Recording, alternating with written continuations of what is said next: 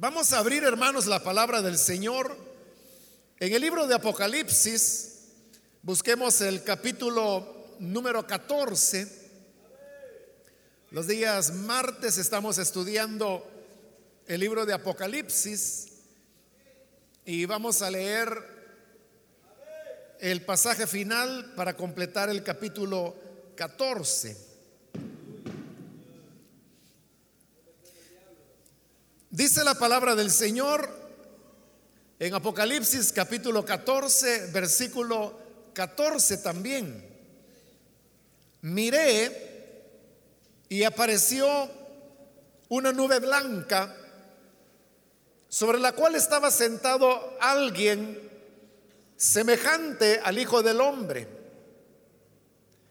En la cabeza tenía una corona de oro y en la mano una hoz afilada. Entonces salió del templo otro ángel y le gritó al que estaba sentado en la nube, mete la hoz y recoge la cosecha.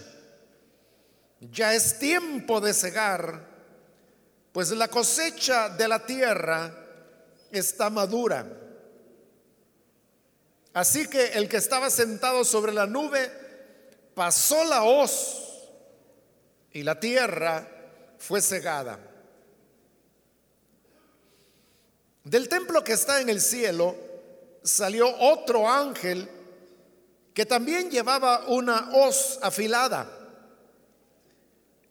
Del altar salió otro ángel que tenía autoridad sobre el fuego y le gritó al que llevaba la hoz afilada, mete tu hoz y corta los racimos del viñedo de la tierra, porque sus uvas ya están maduras. El ángel pasó la hoz sobre la tierra, recogió las uvas y las echó en el gran lagar de la ira de Dios las uvas fueron exprimidas fuera de la ciudad y del lagar salió sangre, la cual llegó hasta los frenos de los caballos en una extensión de 300 kilómetros. Amén. Hasta ahí dejamos la lectura. Pueden tomar sus asientos, por favor, hermanos.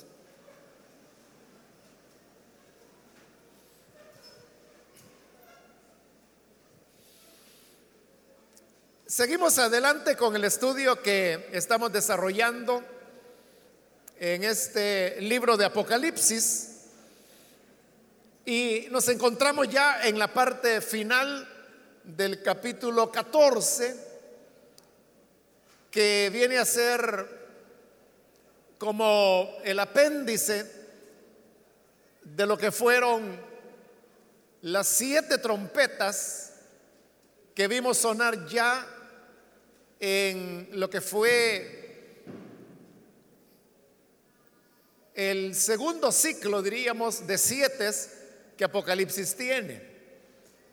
El primer ciclo de siete son los siete sellos, el segundo son las trompetas que acabamos de mencionar, y a partir del capítulo 15, que es el que continúa, encontramos las siete copas.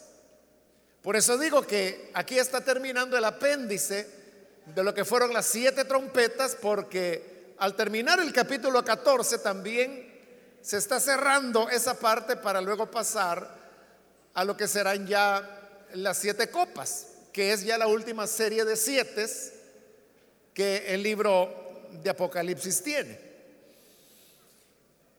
Finaliza entonces esta parte con otra visión que podríamos decir es una visión doble como la vamos a ver. Nos dice el versículo 14, miré y apareció una nube blanca. En esta nueva visión que Juan de Patmos tiene, lo primero que él visualiza es que hay una nube blanca y dice, sobre la cual estaba sentado alguien, el hombre. Cuando ahí se utiliza esa expresión de el Hijo del Hombre, nosotros sabemos que esa es una referencia que se hace al Señor Jesús. Él utilizó muchas veces la expresión el Hijo del Hombre para referirse a sí mismo. Como por ejemplo cuando dijo, el Hijo del Hombre será entregado en manos de pecadores.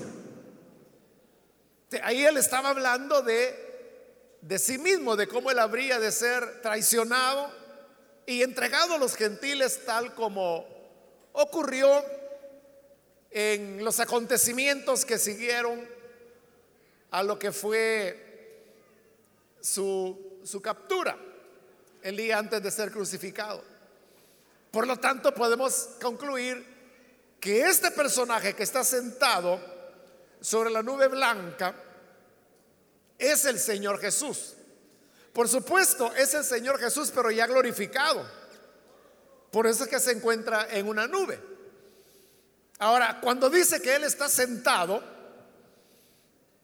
significa entonces que la nube era como el trono en el cual Él se sentaba. Ahora, ¿por qué digo trono y por qué no digo silla o por qué no digo banco? Es porque a continuación dice que él tenía en la cabeza una corona de oro. Y las coronas son las que utilizan los reyes. Por lo tanto, si el Hijo del Hombre está ahí con una corona de oro sobre su cabeza, es porque Él aparece ahí en su función de rey. Y los reyes no se sientan en una silla y tampoco se sientan en un banco. Se sientan en un trono. Y los tronos son, hermanos, el símbolo del poder o de la autoridad. Claro, es una cuestión simbólica, porque a veces los símbolos son los que nos hacen entender algunas cosas que de otra manera sería un poco más complicado. Todavía, hermanos, hoy en día existe lo, que se llama la, vara edilicia. ¿Qué es eso? Es literalmente una vara, un bastoncito de madera que utilizan los alcaldes. El alcalde que está en funciones tiene la vara edilicia. Y cuando termine el periodo de un alcalde y va a entrar otro, en el traspaso de mando, del mando municipal, el alcalde saliente, que es el que ha tenido la vara, se le entrega al nuevo alcalde, al entrante. En ese acto que es simbólico, ¿no? Lo que le está entregando es el poder, el poder municipal. Entonces vea cómo después de siglos, porque en algún momento, hermanos, en la historia de nuestro país, de seguro durante la colonia, porque recuerde que nuestros países fueron provincias del reino de España. Es decir, que quien gobernaba sobre todas estas regiones era el rey de España, aunque él nunca vino a América. Y todos los que estaban en estas tierras, por eso se llamaban virreyes,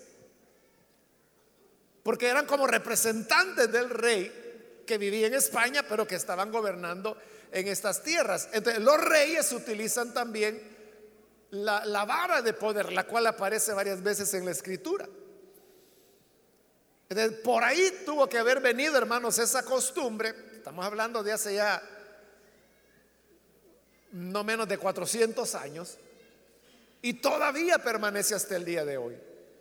Entonces, así como esta vara de la cual le hablo es simbólica, pero simboliza el poder o la autoridad, de igual manera el trono lo que representaba era el poder o la autoridad que el rey tenía. Por eso es que en el capítulo 4, cuando Juan de Patmos es levantado y es llevado a, a la presencia de Dios, dice que él vio a uno que estaba sentado en el trono. Pero esa expresión el que estaba sentado en el trono, de lo que habla es que ese personaje es el que tenía el poder, es el que tenía el control. Y por eso es que cuando ya los seres vivientes y la creación alaba, lo que dicen es al que está sentado en el trono y el cordero sea la gloria. Pero esa expresión al que está sentado habla de que él posee el poder. Por eso es que el rey, el rey era rey siempre, ¿no? Pero cuando él iba a gobernar, lo que hacía es que se sentaba en el trono. Y al sentarse, la plena autoridad que él poseía era cuando ahí se hacía concreta, aunque era simbólica, pero concreta, y era cuando la palabra que él dijera podía ser vida, podía ser muerte para las personas o para muchas personas. Cuando acá se nos dice que el Hijo del Hombre estaba sentado sobre una nube blanca, al estar sentado está hablando de eso, que él tiene la autoridad. Y cuando habla que era una nube blanca, habla, hermanos, de, de lo excelso que es su reino. El trono de Salomón, que se describe en la Biblia, era, hermanos, un trono fabuloso. Porque dice que estaba hecho todo de marfil. Y era un trono alto, porque para sentarse en él, Salomón tenía que subir cinco gradas. Pero a cada lado de las cinco gradas habían tallado con el mismo marfil un león en un extremo de la grada y en el otro extremo. Y como eran cinco gradas, eran en total diez leones. Y dice la escritura que jamás, nunca, en ningún reino, se vio un trono tan esplendoroso como el de Salomón, con sus cinco gradas, sus diez leones, y que además todo, todo el trono estaba hecho de marfil. Pero ese trono de Salomón queda empequeñecido frente al trono del Hijo de Dios, el cual está sentado sobre una nube blanca. El blanco de lo que habla, como ya lo hemos visto en otros pasajes, sobre todo en el capítulo 1 de este libro de Apocalipsis, hemos visto que significa pureza santidad. Por eso, hermanos, es que muchas veces, y en la medida que hemos ido avanzando en este estudio del libro de Apocalipsis, yo le he dicho que este es un libro de esperanza.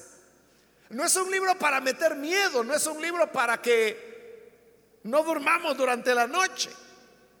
Porque vean lo que Apocalipsis está haciendo, es que nos está presentando al Hijo de Dios como el que tiene autoridad, como el que reina. Y reina con santidad y pureza. Por eso es que está sentado sobre una nube blanca.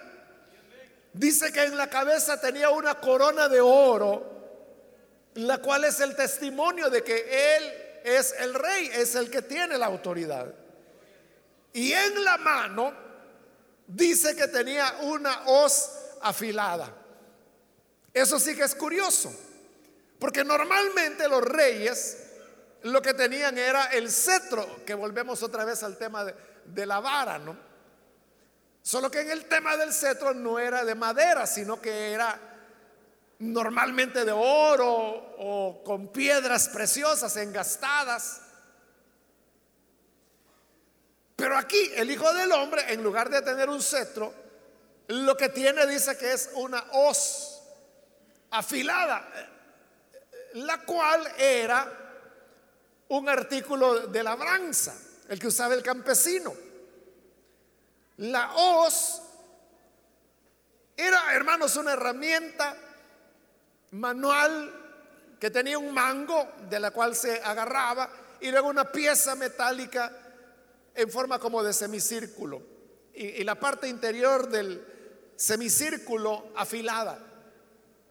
Tenía esa forma, digamos, como de gancho, porque esa era la manera como el campesino cortaba, por ejemplo, las espigas cuando ya estaba la época de la cosecha. El equivalente salvadoreño de la hoz es lo que nosotros llamamos la cuma. Que el campesino, usted sabe que la utiliza para deshiervar, para cortar grama, para cortar la milpa, para cortar caña. O sea, se usa para todo, ¿no? Pero la cuma, usted sabe que también es un mango de madera con una pieza metálica, pero que en su extremo termina con, con cierta curva, ¿no? esa curva precisamente sirve para eso, para poder cortar con mayor facilidad. Pero la hoz es todavía mucho más curva. La hoz se utiliza en Europa, en el Medio Oriente, y se usa, repito, para poder cosechar. Entonces, ahí tenemos en esta visión al Hijo del Hombre sentado, reinando sobre una nube blanca con una corona de oro, pero tiene en su mano extrañamente una hoz afilada. Ahora, dice el versículo 15, entonces salió del templo otro ángel y le gritó al que estaba sentado en la nube, mete la hoz y recoge la cosecha, ya que es tiempo de cegar, pues la cosecha de la tierra está madura. Llama la atención, hermanos, de que si el que está sentado en la nube es el Hijo de Dios, ¿cómo es que un ángel le viene a dar órdenes de lo que tiene que hacer? Porque dice que este ángel le dijo, mete la hoz y recoge la cosecha.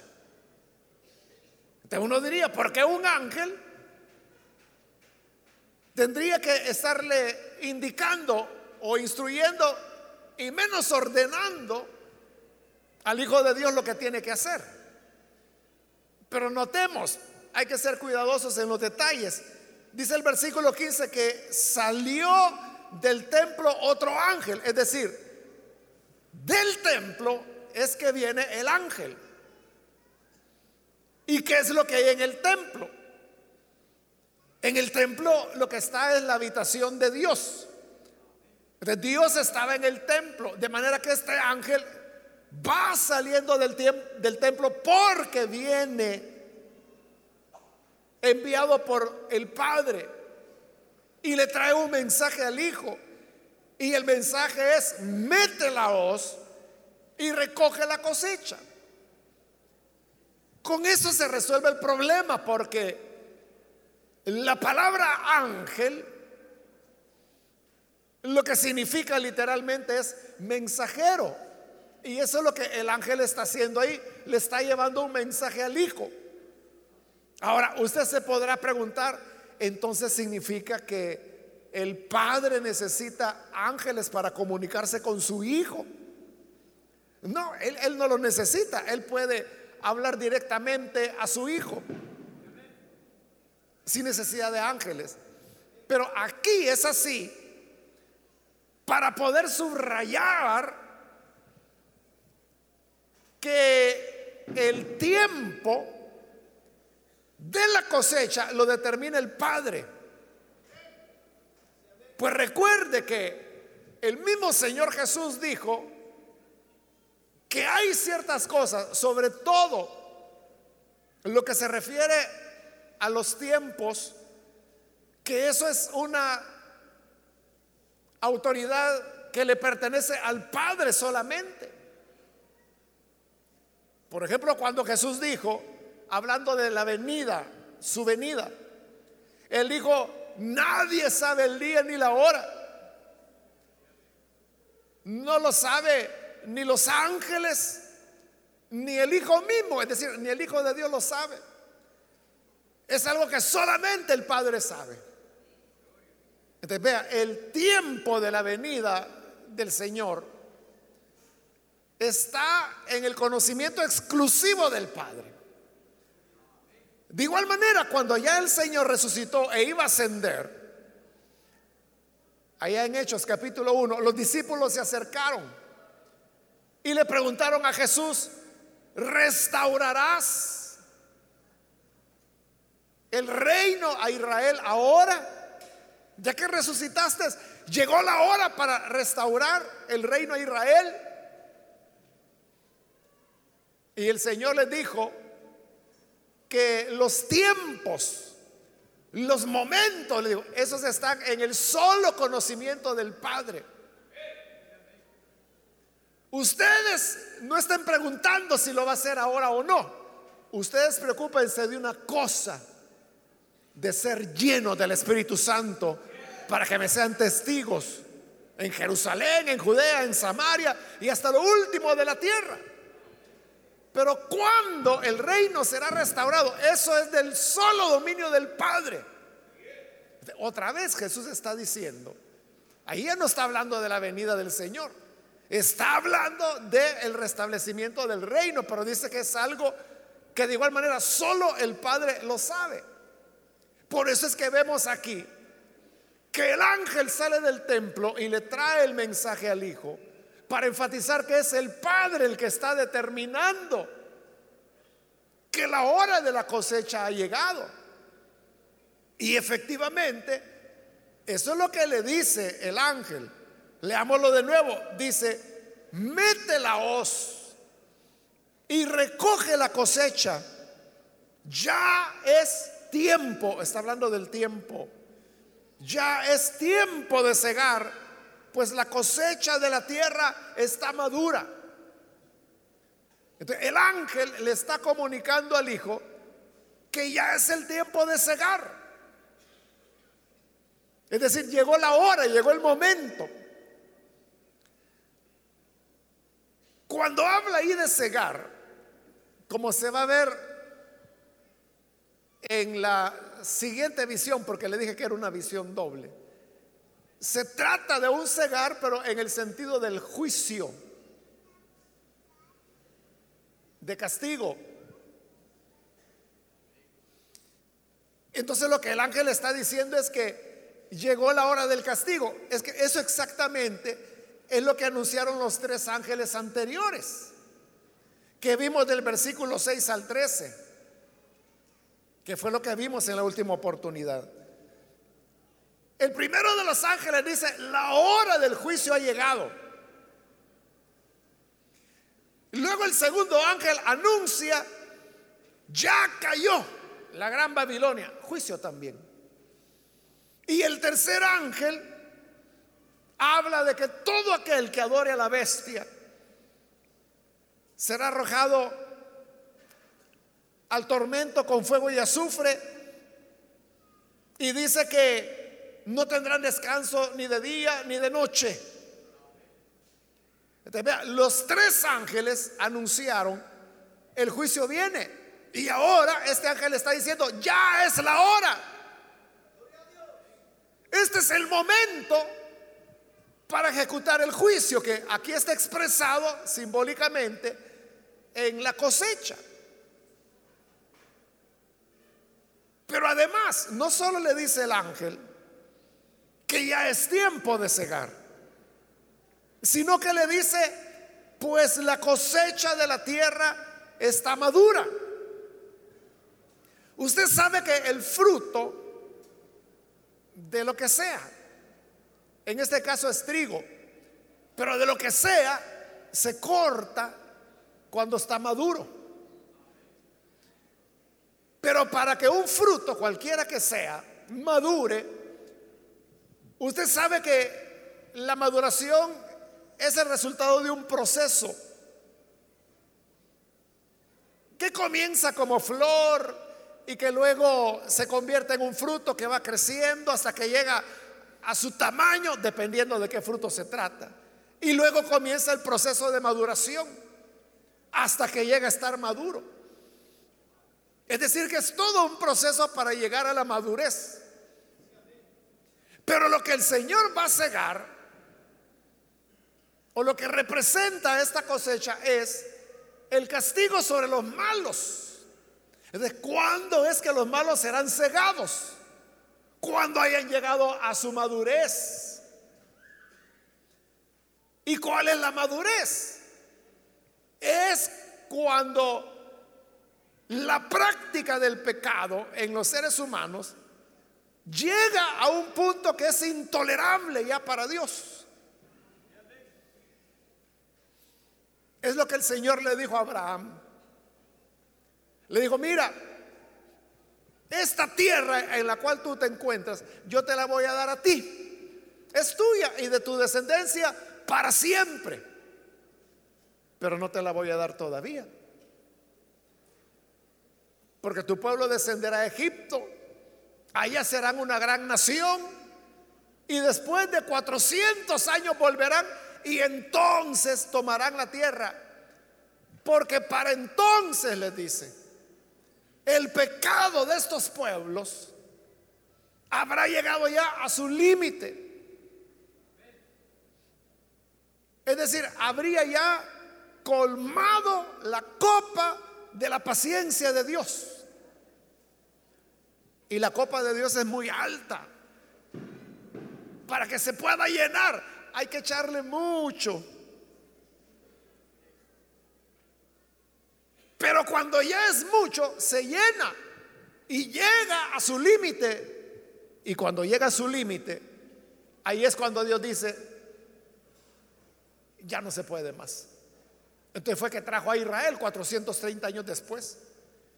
Y le dijo claro a Josué, destruyanlos a todos.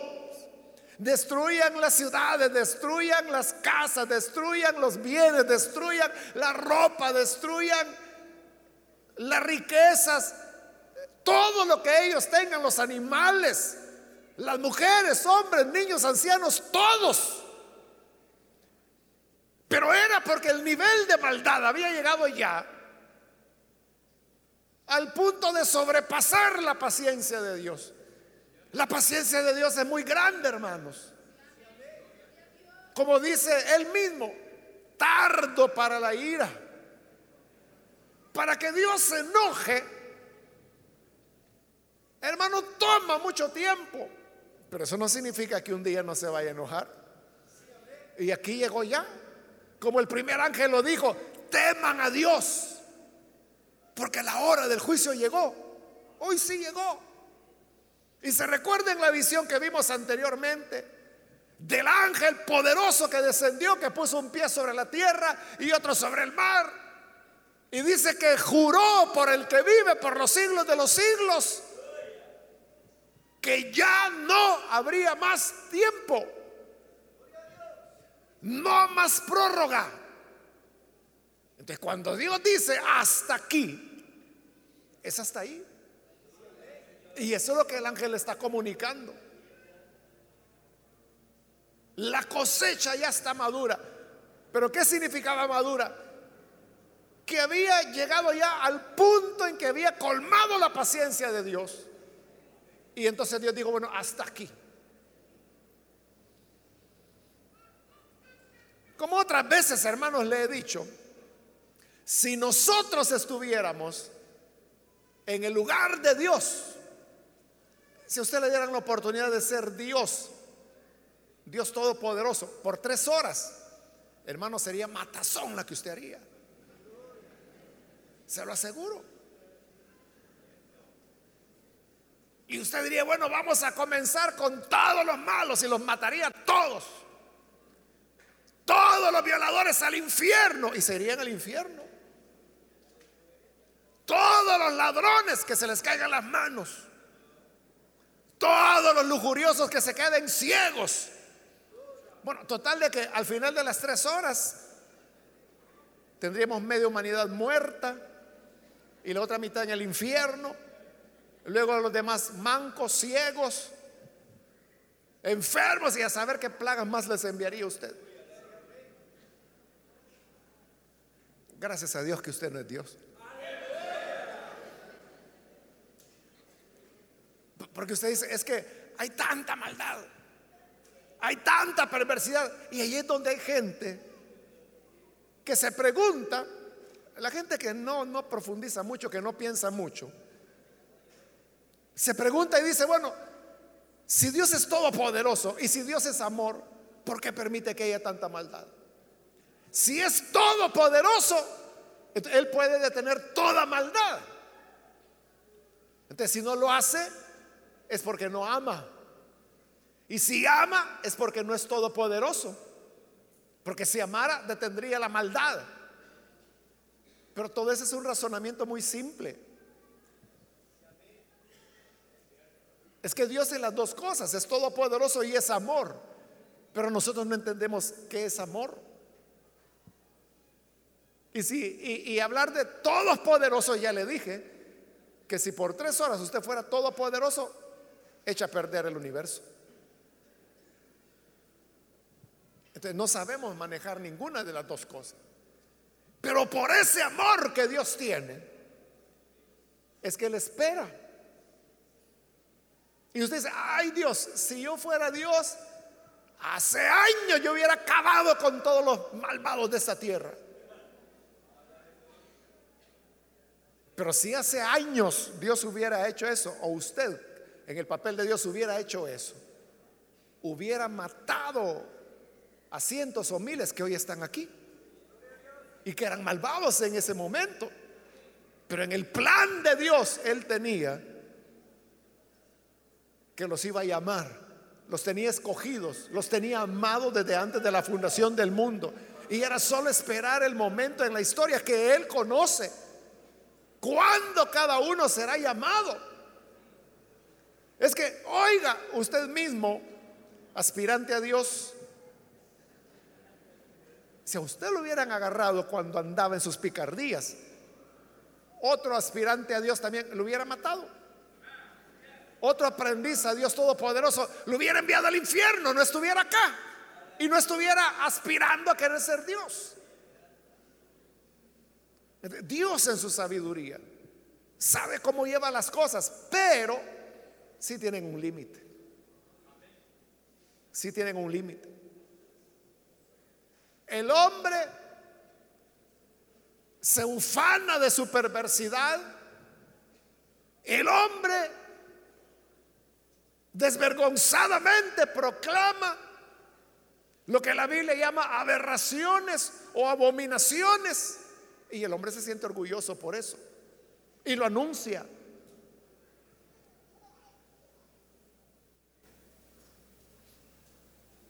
Hace poco unos bueno, un hermano pastor, no, no de nuestra misión, pero él me hablaba que hay un nuevo movimiento, que es, ellos se hacen llamar los trans age. Age es, es inglés, significa edad. Entonces sería, en español sería como trans edad. ¿Y eso qué significa? Dicen ellos que hay niños y niñas que están atrapados en el cuerpo de un adulto puede tratarse de un hombre de 40 años. Pero ellos dicen, pero lo que pasa es que yo soy una niña de 10 años atrapada en el cuerpo de un hombre de 40 años.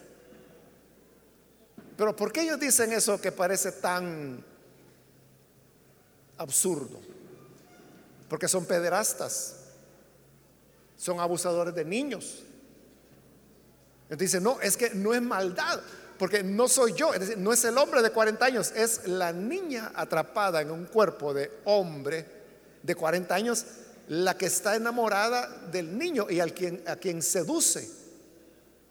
Entonces no lo está seduciendo por maldad o por perversidad, sino que porque ambos tienen la misma edad.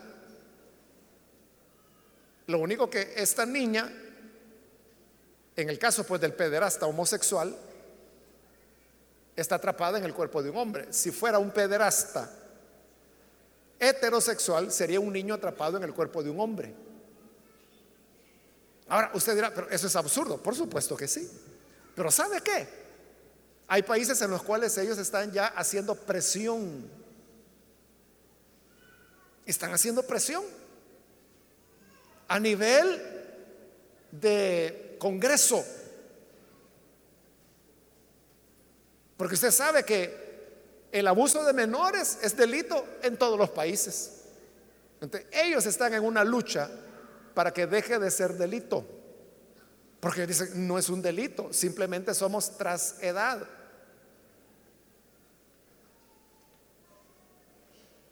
Entonces vea, es una manera de justificar la maldad. Si usted, hermano o hermana, tuviera una niña, una hija, y su hija tiene nueve años, y aparece un hombre de 50 que quiere seducirla, ¿usted cómo se sentiría?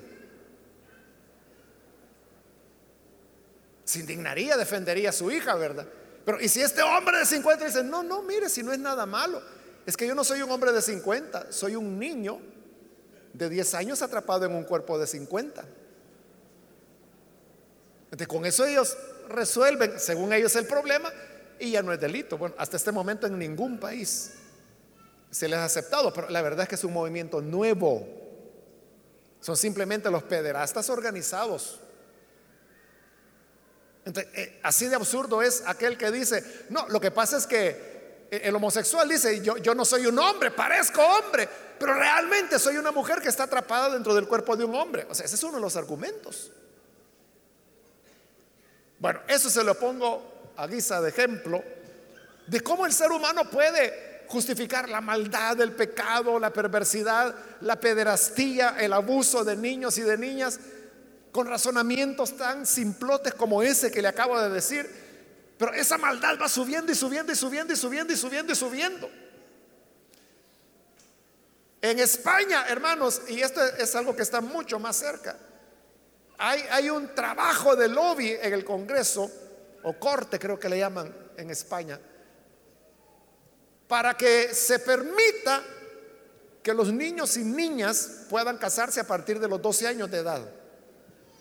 Y es una propuesta que está. O sea, no le estoy hablando que es una idea, ya es una, aquí en El Salvador diríamos, una pieza de correspondencia que ya está presentada en lo que aquí es la Asamblea Legislativa, que allá le llaman cortes, creo que es. Entonces vean. ¿Y qué tal si ganan? Entonces, si, si un hombre de 40 años seduce a una niña de 12, lo cual aquí en el país es estupro y es violación, allá ya no. Entonces simplemente puede casarse con ella si así lo desea, o si logra engañarla de esa manera. ¿Y quien no engaña a una niña de 12 años? O a un niño de 12 años para que se case con una señora de 40. La maldad puede irse multiplicando, pero la maldad no solamente es en los aspectos de perversión sexual que estoy hablando, la maldad también es en el robo, en el asesinato, en la mentira, en la hechicería. La maldad también es cuando la gente es calumniadora, chismosa, habladora, inventora. La maldad también es cuando la gente es egoísta, cuando la gente no ama al prójimo, cuando la gente se vuelve agresiva, violenta. O sea, todo eso es una maldad y es una maldad que va creciendo, creciendo, creciendo. Hasta que llegará un momento en que Dios dijo, se acabó. Hasta acá, ya demasiada maldad. Y le dirá al hijo a través del ángel, llegó la hora de la cosecha. Mete la hoz. Porque la cosecha está ya madura, ya alcanzó el nivel que para Dios es intolerable. Entonces, el hijo mete la hoz la hoz servía para cortar, como le dije, las espigas de trigo, pero aquí lo que está cortando es la cabeza de los perversos, de los malvados. Y hay gente que dice, uy, qué feo. Me da cosas. ¿Por qué te da cosas? Porque eres un pervertido, porque eres un ladrón, porque eres un asesino. Si lo eres, tienes razón de tener miedo, porque ya viene tu hora. Pero si tú eres un creyente nacido de nuevo, ¿acaso no es esto? Lo que te has preguntado, o sea, ¿por qué Dios permite tanta maldad? O el padre, la hija, perdón, el hijo o la hija que pierde a su padre porque lo mataron. ¿Acaso no se pregunta, ¿y por qué Dios permitió esto? Entonces los santos se están preguntando, ¿por qué Dios permite esto? ¿Por qué Dios no hace nada? ¿Por qué Dios me quitó a mi hijo? ¿Por qué Dios permitió que mi niña de 12 años la secuestraran y la encontraran embolsada del otro lado del país? Entonces Dios lo va a hacer. Dios lo hará. Cuando la hora que Él ha establecido, que ya vimos anteriormente, ¿se acuerda de los ángeles que van a desatar el juicio? Que dice que estaban reservados para el mes, perdón, para el año, mes, día y hora que Dios ha establecido. Es decir, que Dios tiene la fecha y la hora exacta de hasta dónde su tolerancia llegará. ¿Cuál es? Mejor ni preguntemos. Porque el mismo Hijo de Dios dijo, eso es algo que solo el Padre sabe. Lo que debemos preguntarnos es que si nos van a cortar la cabeza ahí o si vamos a estar del lado del que está sentado sobre la nube blanca. Amén.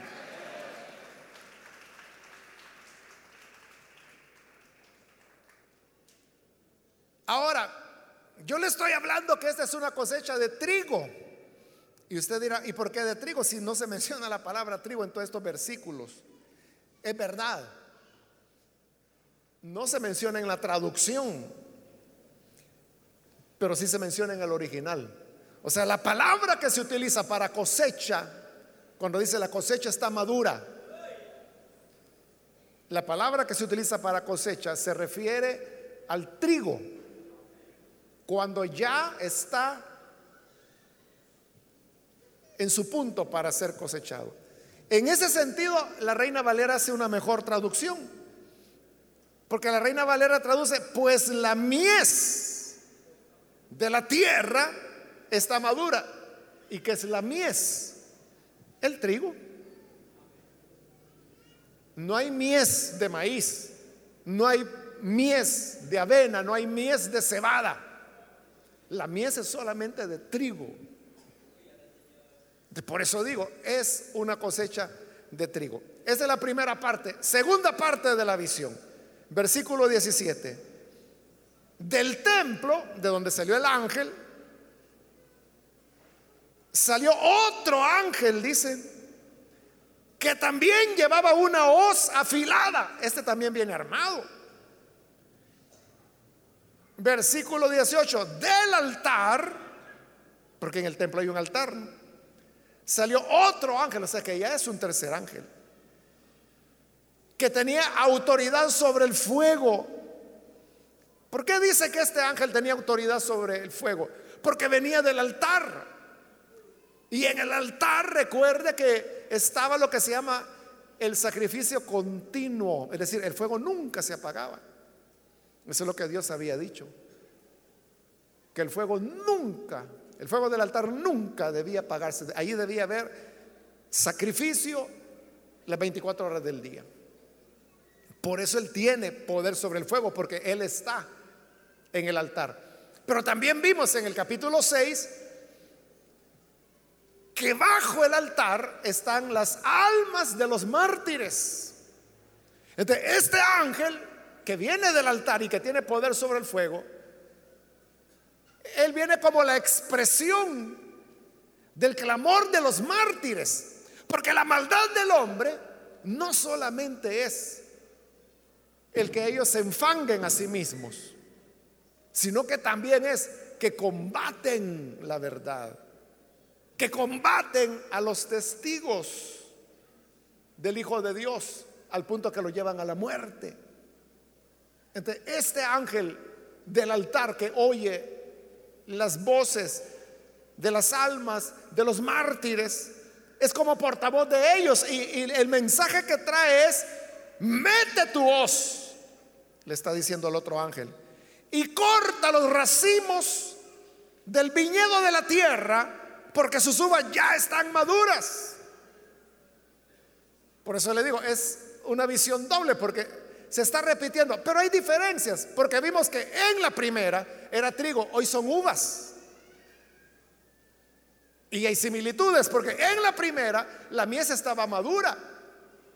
Y aquí también dice que las uvas ya están maduras. Es decir, que está hablando de lo mismo, que la maldad ya llegó a su punto. Ya llegó a colmar la copa de la paciencia de Dios. Pero note qué curioso, le está diciendo al ángel que meta la hoz y que corte los racimos del viñedo de la tierra.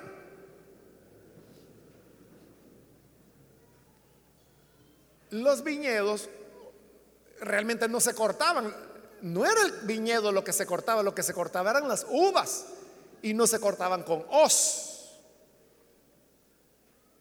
Pero aquí le está diciendo que meta la hoz y que corte los viñedos. Es decir, que los está destruyendo. Los está destruyendo. Es como que si usted tuviera un árbol de aguacate y que en lugar de cortar los aguacates, corta el árbol para poder agarrar los aguacates. Agarra los aguacates, pero se acabó el árbol. Eso es lo que está haciendo ahí. Es lo que el ángel que trae la voz de los mártires le está diciendo al otro ángel que meta la hoz y que corte los viñedos. por eso es que no se trata de una cosecha, la cual, hermano, siempre es, es positiva. Y la cosecha, usted sabe, es una época de abundancia y por lo tanto de alegría para las personas. Nosotros mismos aquí en nuestro país donde se cultiva el maíz, cuando llega la cosecha y no hay anda la gente haciendo atoladas, que hacen atol, que hacen riguas, que hacen tamalitos de lote y lo invitan a usted. O sea, en todo el resto del año esa familia no lo invita a usted para nada. Pero en la cosecha para la atolada ahí sí lo invitan. ¿Pero por qué? Porque hay abundancia. Porque es alegre, porque cosecharon, hay fruto. Llovió. Y hubo fruto. Entonces siempre la cosecha es una época de celebración y de alegría. Pero aquí es de juicio. De igual manera que la Biblia dice que al justo el Señor le cambia su lamento en baile, al perverso el baile se lo cambiará en lamento. Dice el versículo 19, el ángel pasó la hoz sobre la tierra, recogió las uvas que representan a los malvados, y las echó en el gran lagar de la ira de Dios. Aquí Juan de Pasmos se está apoyando en Isaías 63, creo que es, si no estoy mal. Así como para la cosecha del trigo se está apoyando en Joel capítulo 3. Pero tanto en Isaías como acá es un cosechar las uvas, pero para juicio. Y dice que la lleva al lagar de la ira de Dios. ¿Qué era el lagar? Era, hermanos, una pila hecha de piedra, donde colocaban la uva Toda esa pila era cerrada y solamente tenía un agujero. Eso lo llenaban de uvas para poderle sacar el jugo. Hoy en día, si usted quiere sacar el jugo de las uvas, lo único que tiene que hacer es colocarlas en una licuadora y encenderla. Pero en esa época no había ni energía eléctrica y mucho menos licuadora. Entonces, ¿cómo hacían para sacarle el jugo a una uva? Si eran pocas, podían exprimirlas con las manos, que es lo que hizo Noé. En Génesis eso dice que Noé cortó los racimos de uva, dice que los exprimió con la mano y luego se los bebió. Y así fue que se emborrachó. Pero eso es cuando son pocas y cuando son cantidades. Entonces lo que hacían es que los colocaban en esas pilas y los hombres se metían descalzos y comenzaban a pisotearlas. Entonces, pisoteaban, pisoteaban, pisoteaban hasta que iban triturando cada uva al aplastarla, claro, el jugo sale. Entonces, por ese agujero único que tenía la pila, estaba saliendo el jugo de uva. Eso es lo que se llama mosto, que luego es el que se fermenta y se convierte en vino. Entonces, pero también, bueno, usted dice, qué alegre ha de ser eso de meterse en un lagar y empezar a aplastar uvas. Al principio sí, pero cuando ella tiene que estar tres, cuatro, cinco, seis, siete horas haciendo lo mismo, ya no es tan alegre. Entonces lo que hacían para suavizar el momento es que a veces llevaban músicos que podían tocar la flauta o instrumentos de percusión. al ritmo de la música ellos estaban pisoteando y pisoteando y pisoteando, sacándole el jugo a la uva. O sea, de alguna manera la música como que les agarraba ritmo, ¿verdad? Y eso les ayudaba. Es que si usted le dicen, hermano, muévase, muévase, y lo tienen ahí media hora moviéndose, se va a cansar y se va a aburrir. Pero si le ponen música y le dicen, muévase, se va a mover tres horas. Eso era, hermanos, la razón de por qué ponían músicos. Pero recuerde que aquí no son uvas son humanos, son perversos. Dice el versículo 20, las uvas fueron exprimidas fuera de la ciudad. Esa expresión fuera de la ciudad solo aparece dos veces en la escritura, aquí y en el libro de Hebreos. Y en ambos, bueno, en Hebreos se refiere al sacrificio de Cristo que dice que él tuvo que padecer fuera de la ciudad. Entonces, como el Hijo de Dios fue sacrificado fuera de la ciudad, a esto les va a dar lo que merece fuera de la ciudad también. O sea, donde mataron al Hijo de Dios, ahí estará el lagar de la ira de Dios. No es un lagar de alegría de cosecha, es un lagar de ira. Y del lagar salió sangre, ahí está el punto. O sea, no son uvas, son personas.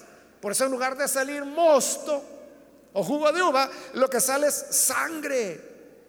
Pero era tanta que dice que llegó hasta los frenos de los caballos en una extensión de 300 kilómetros, que es lo que valen los 1600 estadios, pero ¿quién entiende que son estadios? De significa 300 kilómetros. Los frenos de los caballos, usted sabe, es lo que llevan en la boca. Y ahí depende pues de la raza del caballo. El caballo puede ser más o menos alto. Pero aunque tomáramos el, el de menos, sería más o menos una altura así. De profundidad de sangre. Por 300 kilómetros. Claro, esto es, una hipérbole, es decir, es una manera de dramatizar. O sea, lo que quiere decir es que habrá mucha sangre, ese es el mensaje. No hay que preocuparse. ¿Y qué significan los 1600 estadios? Y hay gente que comienza a hacer números y dice, bueno, 1600 es un múltiplo de 4, y entonces el 4, ¿qué significa? Y se van metiendo hasta donde la locura les alcance.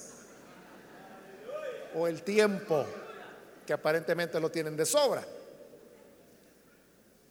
Pero toda la idea es simplemente de que habrá mucha sangre, nada más. Y para eso usa eh, esa hipérbole. Y también hay, hermanos, como recuerde que Apocalipsis, eh, en el Nuevo Testamento nosotros solo tenemos uno, que es este. Pero Apocalipsis se escribieron muchos. Hay varios Apocalipsis. Eh, se puede compilar un libro más grueso que la Biblia de puros apocalipsis que fueron escritos en la misma época. Y la figura de la sangre cubriendo es común en el género apocalíptico. Y, no solamente en el género apocalíptico, porque estoy recordando que también Flavio Josefo, cuando él describe las guerras de los judíos, y cuenta sobre la destrucción del general Tito de la ciudad de Jerusalén, él dice que inundó de sangre la ciudad de Jerusalén de extremo a extremo. Pero esa es una hipérbole. Porque, o sea, por muchos habitantes que Jerusalén tuviera, no se iba a llenar de sangre o inundar de sangre de extremo a extremo. era la manera de la época de decir mucha sangre. Entonces, aquí es donde a los malos le llegó su hora. Nuestro Dios es un Dios justo y dará a cada uno la cosecha del camino que escogió. El que escogió el camino del mal, cosechará el mal que escogió. Nadie lo obligó, fue su libre elección. Fue su libre decisión. Entonces cosecha lo que él mismo sembró. Pero vuelvo a repetir lo que dije hace un momento, hermanos. Para el cristiano, esto no es algo que nos meta miedo. Y que usted diga, es que ya veo el sangrerío, hoy voy a tener pesadilla, voy a soñar con sangre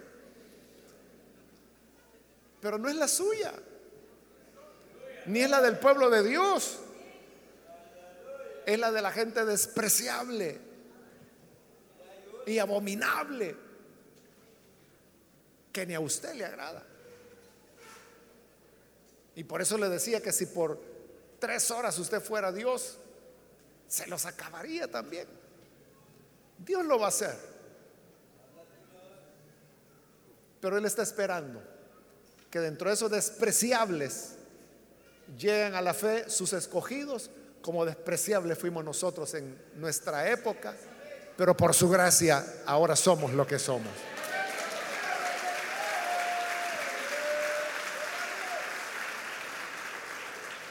¿Cuándo ocurrirá esto? Una vez más, no lo sabemos y tampoco debemos interesarnos en eso. Es lo que Jesús dijo. Ustedes no se preocupen por lo que el Padre guardó para su solo conocimiento. Ustedes preocúpense por ser mis testigos, llenos del Espíritu Santo. no podemos saber cuándo, pero hoy sabemos que viene, viene. Como no sabemos cuándo, lo mejor es estar preparados ya. Usted no puede decir, no, voy a esperar solo estos días y el otro año. ¿Y qué tal si ya no hay dillitas? Hoy es el día para venir a Jesús. Vamos a orar, vamos a cerrar nuestros ojos. Padre, gracias te damos por las personas que están aquí al frente, que vienen invocando tu nombre para tener perdón, para ser santificados, lavados y recibir la vida nueva que solamente tú puedes dar. Pongo, Señor, ante ti a mis hermanos, a los amigos, como también aquellos que a través de televisión,